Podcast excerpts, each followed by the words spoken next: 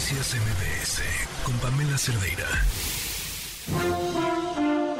Estimado público, antes de iniciar con nuestro show, les recordamos que está completamente prohibido usar cámaras de video, cámaras de gases, cámaras de autos, tablets, cubrebocas, ¿Por qué no me lo recomienda? mascarillas, ¿No sirven las mascarillas? credenciales de lector falsas, Dan asco, güey. computadoras y sobre todo, queda estrictamente prohibido alimentar a nuestros invitados. Bienvenidos al Circo Liceum, el lugar donde se enfrentan la razón y la nación. ¡Comenzamos! Advertencia. El siguiente segmento no es presentado por nadie en todo este programa. Me da muchísimo gusto estar acompañada hoy de una artista en toda la extensión de la palabra. Una mujer, además con la que muchos hemos crecido y ella ha crecido con nosotros también, porque de pronto decir yo crecí contigo es como, oye, espera, somos contemporáneas. Ha crecido con nosotros y nosotros hemos crecido con ella. Eh, hemos podido conocer su máximo talento en, en la actuación, cantando, pero también es una mujer con un profundo amor por su trabajo y por el teatro y la ha llevado a construir algo que yo admiro muchísimo y que creo que siempre hay que reconocerle, que además es en beneficio de toda una industria, que es la industria del teatro. Mariana Garza, ¿cómo estás? Ay, muchas gracias. Bien, contenta, emocionada de platicar contigo por fin. Y pues escucharte, la verdad es que me, me acelera el corazón, me hace sentir muy honrada porque eres una mujer que admiro mucho también por el gran compromiso que tienes con la vida y, igual que yo creo que coincidimos con, con, con el bienestar del mayor número de personas posible. Mariana, de- si te pregunto desde dónde comienza tu historia, desde dónde la empezarías a contar. Pues 19 de octubre de 1970 nací. Y esta historia de, de esa pequeñita ha tenido que ver con un montón de cosas, de, de una infancia llena de, de oportunidades de conocer a gente muy interesante por el tipo de, por, por cómo eran mis familias, por cómo, son los integrantes de mis dos familias, la materna y la paterna. Y entonces creo que tuve o, he tenido lo mejor de los dos mundos. ¿no? Como eh, la locura de, de, los creativos y también lo aterrizado de una familia que, que era más bien pragmática y más bien de, de un médico y, y, y, de una mujer muy religiosa, muy católica y con unos valores y una educación bastante, pues eso, tradicional. Pero hay muchísimas cosas que atesoro de haber crecido con esa familia, porque... ¿Cómo, cómo qué, Mariana? Porque, pues sí, todo el mundo pensaría, pues sí, si Mariana la definimos de un lado o del otro, pues te defino mucho más cargada hacia la libertad, la creatividad, la... Sí, pero, pero creo firmemente que, y eso lo aprendí ya después, eh, porque a mí me interesa mucho la educación, al ser mamá, el, el escoger qué tipo de educación quería para ellas, etcétera y entonces ofrecerle las herramientas para que pueda desarrollar esos talentos que tiene, además de llevar pues una estructura muy puntual de qué material se usa para desarrollar qué cosa y que tienes que desde el principio hasta el final siempre terminar los ciclos de cada uno de los de los trabajos, ejercicios, pues entonces eso me ayudó esa familia que es conservadora, ¿no? A no tener este problema de, de seguir reglas. Eso lo aplico igual en mi carrera como actriz, ¿no? Eh, soy, soy una persona que disfruta mucho la disciplina, disfruto mucho el cumplir con lo que me toca hacer, disfruto mucho ser parte de un equipo que está bien definido qué cosa hace cada uno, llevarla a cabo y, y y, y, es un gozo enorme poder hacerlo. Y eso, digamos que lo mamé de esa familia. Porque Oye, la... pero yo te recuerdo trabajando toda la vida. ¿A qué hora te dio tiempo de estudiar los principios de María Montessori y entenderlo como si te hubieras dedicado a la educación? Cuando Shamadi comenzó a ir al año seis meses a, a Montessori, yo empecé a tomar cursos con las guías de esa escuela y fui a varios eh, congresos y, y me apasiona, me parece que es de las, hasta el día de hoy, las corrientes que más me gustan porque lo que busca ella es observar al ser humano, entender quién es, acompañarlo, brindarle eso, todas las herramientas y, toda esta, todo lo que ella desarrolló fue a partir de, de, estudiar y de trabajar con niños que tenían alguna situación de, de, educación especial. Y entonces decía, ¿por qué es que si hay niños que físicamente tienen una situación de salud, vamos a decir concretamente una persona que tiene síndrome de Down, de pronto teniendo acceso a todo este material puede desarrollar tantas cosas? Porque una persona que no tiene esta situación está luchando con que no se puede aprender las cosas de memoria, ¿no? Y entonces lo que ella habla, entre muchas cosas, este, es que tú adquieres el conocimiento así, como una esponja, ¿no? Lo, lo, lo haces tuyo y por eso la mayoría del material es, es físico. Entonces, para mí todo eso tiene mucho sentido con todo lo que he hecho después eh, con todo lo que tiene que ver con el escenario también, con todo lo que tiene que ver con la empatía que, que genera eh, los textos que haces, la decisión de crear unos teatros tiene que ver también con eso. De ahí surgió pues mi, mi interés como más serio por hacer teatro, no únicamente continuar con lo que yo tenía afortunadamente de haber estado en el grupo y, y que las puertas se abrieron para continuar como actriz, sino meterme pues un poco más a fondo y, complementar todo lo que tiene que ver con talleres y clases de actuación con pues la educación de, de los seres humanos, de, de, a qué vinimos y por qué somos así y qué queremos y a dónde vamos. ¿Cuál es tu primer recuerdo laboral? Uy, eh, una campaña de una vajilla, creo que ya no existe, pero eran Oneida. No, sé no si claro, yo creo que sí. bueno, no sé, a lo mejor me acuerdo. Ajá. Es, era, por ahí hay fotos con mi mamá, una campaña que hizo un señor que se llamaba el señor Espejo. Uh -huh y era así de fotografías de las vajillas. Oneida siempre apreció justo en todas sus presentaciones. Oneida hace lucir su mesa y lucirse al obsequiarlos. Cuando piense en cubiertos, regale o regálese Oneida, lo más fino en cubiertos. Y luego eh, el primer anuncio del Renault 5, que ya... y luego uno de Gillette. Que okay. Sí, mi papá este, salía con barba y se acercaba a darme un beso y yo le hacía así, ¿no? Entonces ya después se rasuraba y ya lo besuqueaba. Ese era la, mi primer anuncio. Primero, segundo y tercero, en, en ese orden. Y ya de ahí eh, una telenovela en la que hice el mismo personaje que hacía mi mamá. Fui a acompañarla, ella estaba grabando eh, en Televisa, es una novela que se llama Elisa. Y cuando me vio la escritora, que es una cubana, Kenia Perea. Eh, todavía en ese entonces no se grababan las novelas teniendo ya todos los capítulos escritos, sino que iban reescribiendo según pasaran cosas con los personajes. Y entonces había la posibilidad de eso, ¿no? Incluir unas escenas y a lo mejor alargar o acortar ciertos personajes. Entonces, Kenia me vio el productor era Pepe Morris, y le dijo, oye, tenemos que hacer algo, un flashback donde Marta salga, esta niña es idéntica a su mamá, y dicho y hecho, hice ahí unos capítulos en los que acomodaron todo para que Marta, el personaje, saliera de chiquita, tenía yo nueve años, y a partir de ahí, 79, eh, entré al centro de capacitación de Televisa, y los primeros niños que entramos, obviamente fue Diego, porque el SEA infantil lo abrió su mamá, Marta Zabaleta, junto con Pedro Damián, que en esa época ya existía el SEA eh, juvenil, digamos, pero el infantil lo abrieron a partir de que varios de los actores que trabajaban en la empresa pues, llevaban a sus hijos y se les ocurrió la maravillosa idea de abrir el SEA. Dentro de Televisa San Ángel había un teatro, cosa agradeceré toda mi vida y tomábamos clase diario de 4 a 8 dentro de un teatro.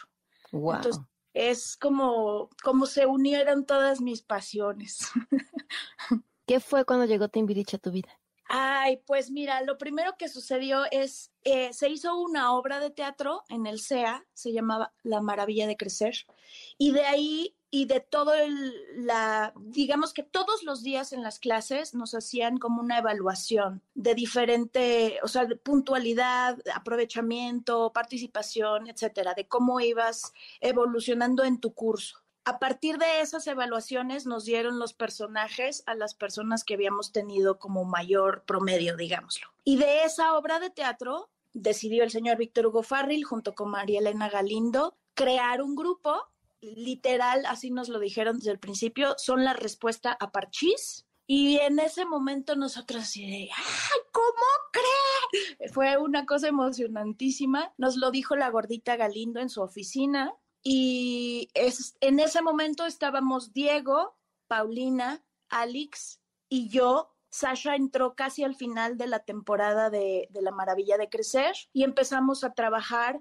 hicieron, tengo entendido, unas audiciones, Memo Méndez Guiu, que fue eh, de los primeros productores de los discos de Timbiriche, autor y productor, y llegó Benny y Arcelia de la Peña, que eh, era nuestra maestra de ballet dentro del SEA, fue quien comenzó a ponernos las coreografías las primeras dos canciones fueron Timbiriche y Hoy tengo que decirte papá. Esas dos canciones son de Memo Méndez y letra de Pedro Damián, que era nuestro director en el SEA.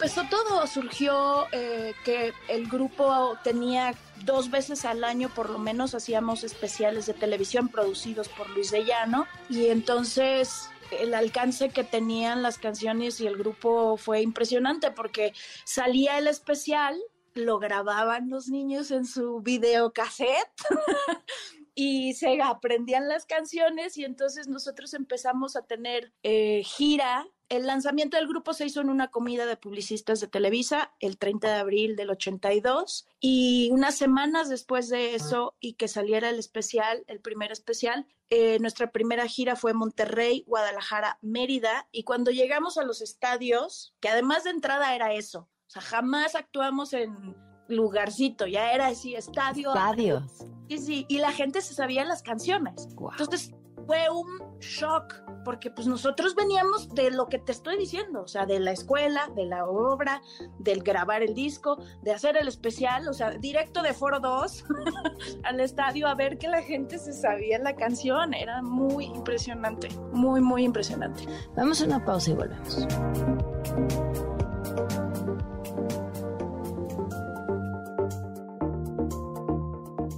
¿Cómo no pierdes el piso o lo perdiste a esa edad? Híjole, yo creo que tiene mucho que ver quién te rodea. Y eso es algo que yo siempre he agradecido, sobre todo ahora de adulta. Para mí, eh, el, el periodo de estar en el grupo, la verdad es que me pasó casi sin darme cuenta. Era demasiada la velocidad de, de, lo que sucedía, demasiado trabajo, demasiado... Mm, no, no, no, yo nunca jamás a ninguna edad me he vivido como que ser parte del grupo me hace más importante. Tuve muchas, ahora sí que como ahora dicen, muchas experiencias que me mantuvieron humilde. Yo fui a la escuela, toda la primaria en una escuela de gobierno, iba en camión, todavía estando en Timbiriche, el que mi familia paterna fuera tan numerosa también me ayudó a aprender muchas cosas, de esperar mi turno, muchas cosas que tienen que ver con el respeto de las personas mayores. Y luego, estando en Timbiriche, para mí fue mi salvación estar tan cerca de María Elena Galindo, de la gordita. Y entonces creo que esas han sido las máximas con las que me he desarrollado, ¿no? Sabiendo que, que lo que hago es, es una actividad y que mi interés es que la gente reciba que lo hago de la mejor manera que tengo posible y buscar un montón de cosas que me construyan como persona, como ser humano y dependiendo en mi etapa, ¿no? Este, lo que sí tuve fue una etapa como de los 16 a los 17 que me pude salir del grupo, que estuve intentando salirme, me causaba muchísimo conflicto justamente estar dentro de un grupo y que de pronto si pasaba algo, se nos culpara a todos por ser parte de un grupo. Y eso me causaba conflicto y me, me tenía muy irascible y, y, tenía un carácter bastante, nada, muy enojona, ¿no? Y, y me costó mucho tiempo entender que la mejor manera para, que no, no tenía por qué engancharme, ¿no? Ni tenía por qué pensar que todo el tiempo la gente iba a pensar que yo hacía ciertas cosas que, que yo pensaba que estaban mal y que no me gustan porque estaba formando parte de un grupo. Pero sí, si tú me dijeras qué fue lo que te decidió a salirte del grupo, era eso. Bueno, querer estar en casa, dejar de estar viajando tanto, tener un poco más de estabilidad, que ahora lo sé, en esa época no lo veía así, pero sobre todo el no querer estar y no saber manejar emocionalmente, estar en un grupo y aún así hacer las cosas según yo pensaba que estaban bien, ¿no? Y separar mi comportamiento de, de la opinión de los son tres puntos suspensivos. Oye, pero ha de haber sido una decisión complicadísima. Es decir, eh, dejo algo que amo en una edad en la que, pues en la que todos tenemos la cabeza en otro lado. Sí, para mí era muy importante justamente fue cuando tenía 17 años y yo empecé a vivir sola desde los 15 justamente por estar en el grupo. Entonces era responsable absolutamente de todo lo que tenía que ver conmigo, todo, y, y sin embargo seguía sintiéndome que me estorbaba el que la gente o que únicamente yo sentir que la gente me viera como la de Timbiriche. Entonces, para mí, salirme del grupo y empezar a trabajar como actriz y que entonces la gente empezara a ver que realmente eh, para mí era algo serio y que estaba preparándome, bueno, es que la carrera de actuación nunca dejas de prepararte, pero seguía preparándome y que no era nada más el resultado de esta el haber estado en el grupo, para mí eso me ayudó mucho en esa edad en la que estás buscando, o por lo menos a mí me pasó, estar buscando realmente quién soy, qué quiero, por qué estoy haciendo esto,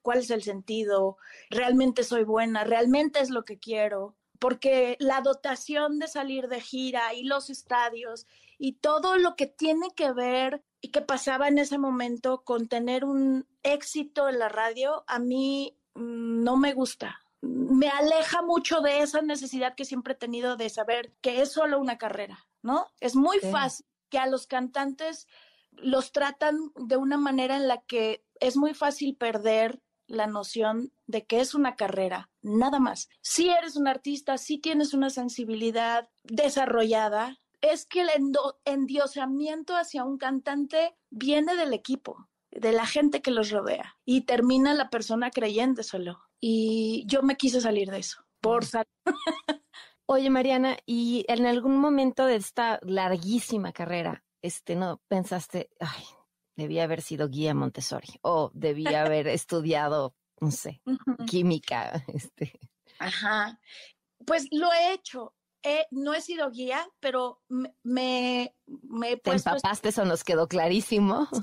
Este, estuve muy cerca de, esos periodos en los que las dos, mis dos hijas, estuvieron en la escuela. Llevé a cabo dentro de la casa, porque una de las razones por las que de pronto ese sistema no es exitoso es porque los meten al Montessori sin tener bien idea de qué es lo que están trabajando y en la escuela eh, están haciendo eh, todo el sistema y toda la manera en la que pues llevando todo el programa, por así decirlo, y llegan a casa y es otro mundo. Claro. Y entonces ahí es el conflicto. Ahí es donde los niños obviamente se voltean y dicen, a ver, este, ¿en qué quedamos? Voy a hacerme responsable de vestirme y desvestirme, lo cual lleva un tiempo distinto, o tú ya te urge salir, entonces ponte los zapatos, o sea, todos esos conflictos cotidianos, tienes que estar dispuesta, si quieres, pero para que sea exitoso, tienes que estar dispuesta a llevarlos en, casa.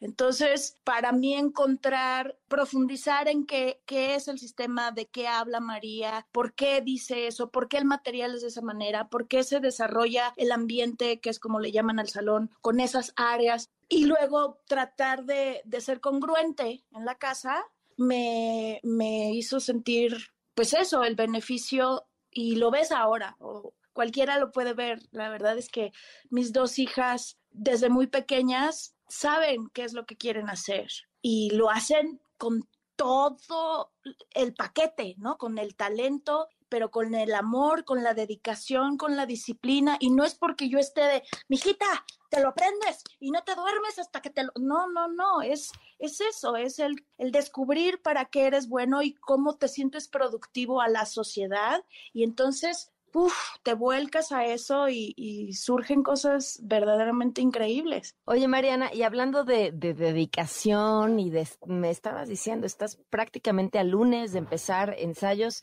de 10 de la mañana a 10 de la noche, de lunes a sábado pero además reencontrarte con, con, con, digo, que reencontrarte nunca dejas de encontrarte, pero con un, pues con un cast súper interesante en el que seguramente están llenos de historias, de anécdotas, de, de, de emociones, de muchísimas cosas. Sí, es muy, muy, muy emocionante. Híjole, creo que sobre todo después de todo lo que nos ha tocado vivir a todos, ¿no? Todas las situaciones que, que a las que nos llevó la pandemia, saber que Timbiriche nos vuelve a, a a regalar tener estas oportunidades, regresar a ese mismo teatro, contar esta historia. Siempre hemos estado fuera de casting. Hay gente que se atora con que, ¿no? Que cómo es posible a esta edad. Bueno, lo que se va, lo que va a suceder es una celebración de quienes nos vieron de pequeños. Vaselina no era para niños de nuestra edad cuando la hicimos, a los nueve y a los doce. Vaselina no es para nuestra edad que tenemos en este momento, pero va más allá de, de montar una obra de teatro como cualquier otra obra de teatro y, y simplemente tener, ¿no? Que hacer un casting en el que el personaje, el, actor o la actriz del tipo va más allá, es una fiesta de, de, de, eso, de que 39 años después podemos volver a contar la historia. Hay gente que la vio miles de veces, que ahora tienen hijos o también nietos y que están muy emocionados de poder llevarlos. Es un clásico, es, es una celebración de muchas cosas, es continuar Alejandro Go con este híbrido que ha estado haciendo, ¿no? De concierto, teatro, porque también hay que decirlo, no es que las obras musicales que últimamente ha estado montando, excepto Billy Elliot, que la viví muy de cerca porque María, mi hija, fue parte de ese elenco, en esa puesta en escena sí respetó mucho el tipo para contar esa historia y creó una escuela para recopilar por toda la República a todos los niños que bailaban ballet, pero además hacerles un entrenamiento muy específico para poder bailar.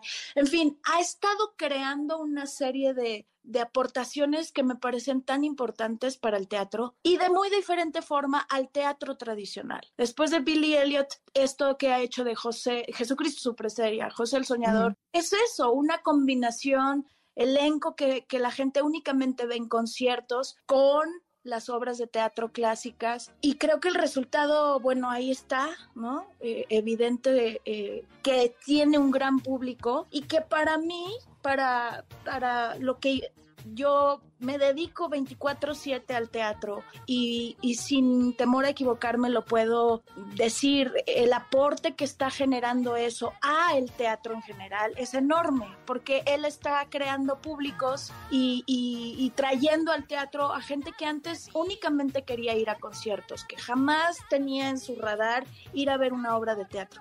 Y ahora poco a poco los está trayendo al teatro, con una cosa que tiene que ver con esos dos mundos y que después pueden quedarse a, seguir viendo teatro. Y para mí eso es digno de aplauso y, feliz de, poder ser parte. Entonces tiene como muchas maneras de disfrutarse, ¿no? Lo que decías, regresar con, quien la hiciste de, niña, eh, reencontrarnos con el público y con sus hijos o con sus nietos, y luego hacer equipo con eso que, Go está creando para el teatro, crear nuevos públicos y, y además hacer espectáculos con una calidad que la verdad es que muy pocos productores en nuestro país se pueden dar el lujo, ¿no? Porque la inversión que hace, o sea, yo que me dedico a, a producir, pues siempre he tenido que recurrir a otras cosas, ¿no? A un texto, a, a, otras cosas que también construyen el teatro de la mejor forma, pero que definitivamente eh, hacer cosas con, ese, con esos presupuestos es un ganar-ganar para todo el mundo, para todos los técnicos, para toda la gente de producción para todo el público, para los actores. Todo mundo eh, aprende y crece en, en, su quehacer. Entonces, pues la verdad es que yo estoy feliz, feliz de por todos lados, de ser parte, emocionada. A estar con Angélica Vale me emociona mucho. Estar con, obviamente con, con la Legarreta, con Jair, con Kalimba, con María León, que la admiro profundamente. Híjole, con la Jaspeado, no, no quiero que se me vaya nadie, con Juana. Juana, entonces, para mí, sin duda, y no ahorita cuando ya lo conoce más gente que me da mucho gusto, pero desde que yo lo conozco, eh, José Luis Rodríguez El Guana, me parece que es de los mejores eh, exponentes de teatro musical en nuestro país y por fin estar con él en escena es emocionantísimo. Oye, pues Mariana, mucho éxito. Estrenan en julio, ¿verdad? O sea, se van a aventar mes y medio de no parar. Este, estoy segura que, que, todo este proceso será tan divertido e interesante como lo que vamos a ver en escena. Disfrútalo mucho, qué gusto poder platicar contigo. Necesito como 10 programas para contar tu historia, porque siento que tocamos así una partecita de todo lo que eres. Eh, y, y pues sí, o sea, creo que lo dijiste bien, ¿no? Tus, tus hijas son el ejemplo eh, no de una buena técnica educativa, o sea, de una mujer completa en todos los sentidos, muy inteligente y triunfadora y tenaz y, que ama lo que hace. Qué gusto poder platicar contigo. Y te vemos en Vaselina. Eso, allá nos vemos. Muchas gracias, Mariana. A ti, cuídense mucho. Se quedan con la gran Ana Francisca Vega. Muy buenas tardes. Bye. Noticias MBS con Pamela Cerdeira.